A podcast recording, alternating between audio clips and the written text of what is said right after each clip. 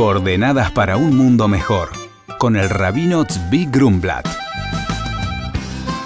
El programa de hoy es en honor al nacimiento de Menachem Mendel Abrun, hijo de Lisandro y Estefi. El primer día de Menachem Av es una fecha marcada en la Biblia. En la Biblia, Antiguo Testamento, en la Torá, no aparecen muchas fechas, días específicos, y tampoco no aparecen fechas relacionadas con personas. Una de las excepciones es este día del primer día de Menachem Este día lo marca la Torá en el libro de Devarim como el día en el cual falleció Aarón el sacerdote. Aarón era el hermano de Moisés. Y nos marca el texto bíblico y nos marca también fundamentalmente los sabios la virtud especial que tenía Aarón el sacerdote. Está definido en el libro Enseñanzas de nuestros padres, éticas de nuestros padres, Pirkei Avot, donde dice, sé de los alumnos de Aarón. ¿Y qué es ser un alumno de Aarón? ¿Qué es aprender de Aarón? Dice, amar la paz, perseguir la paz, amar a las criaturas y acercarlas a la Torah.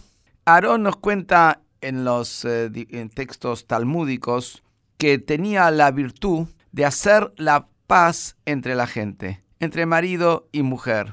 Es decir, iba a la mujer y le decía en realidad, tu marido te quiere y tu marido se preocupa por vos, lo que pasa que a veces falla por esto, por otro. Después iba al hombre, le hablaba bien de la mujer, aunque no exactamente era tan así como él lo decía. Pero sin embargo, lo que él buscaba era acentuar los puntos en común positivos e incluso a veces cambiando un poco la realidad para finalmente lograr la paz entre los dos. Lo mismo cuando había una pelea entre dos personas, iba uno y le decía, mira, el otro la verdad se quisiera acercar a vos, te quisiera pedir disculpas, pero no sabe cómo hacerlo, no sabe cómo empezar. Después iba al otro y le decía exactamente lo mismo. Cuando los dos se encontraban en la calle, se estaban mirando uno al otro, como decían, bueno, el otro quisiera acercarse. se acercaban y empezaba el diálogo y el diálogo positivo. Esa es la virtud, dice, él perseguía la paz.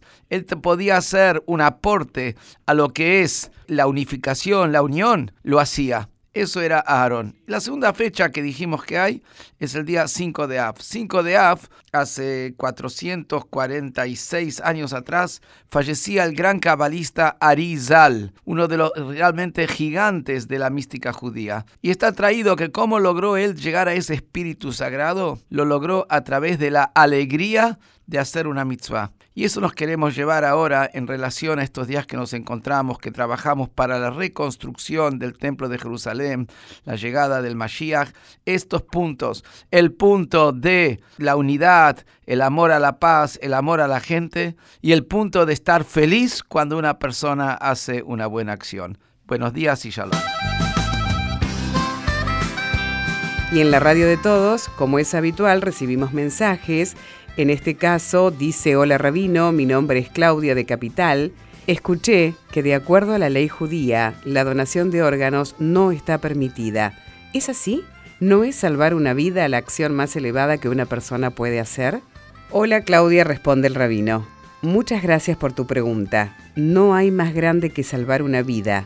Por lo tanto, la donación de órganos no vitales o que se renuevan, como el riñón, la médula ósea o la sangre, es altamente alentada y apreciada. Con respecto a la donación de órganos, luego de la muerte hay una seria problemática. Para ser utilizable en un trasplante, la mayoría de los órganos deben ser extirpados, mientras el corazón aún late. Pero muchos rabinos sostienen que, de acuerdo a la ley judía, si el corazón aún late, la persona aún está viva. Definen el momento de la muerte como cuando el corazón se detiene. Entonces, eliminar órganos de un paciente con muerte cerebral mientras el corazón aún late es equivalente a asesinar. Por consultas al rabino pueden escribirnos a coordenadas@jabad.org.ar. Coordenadas para un mundo mejor con el rabino Zvi Grumblat. Shalom y Shabu Tov.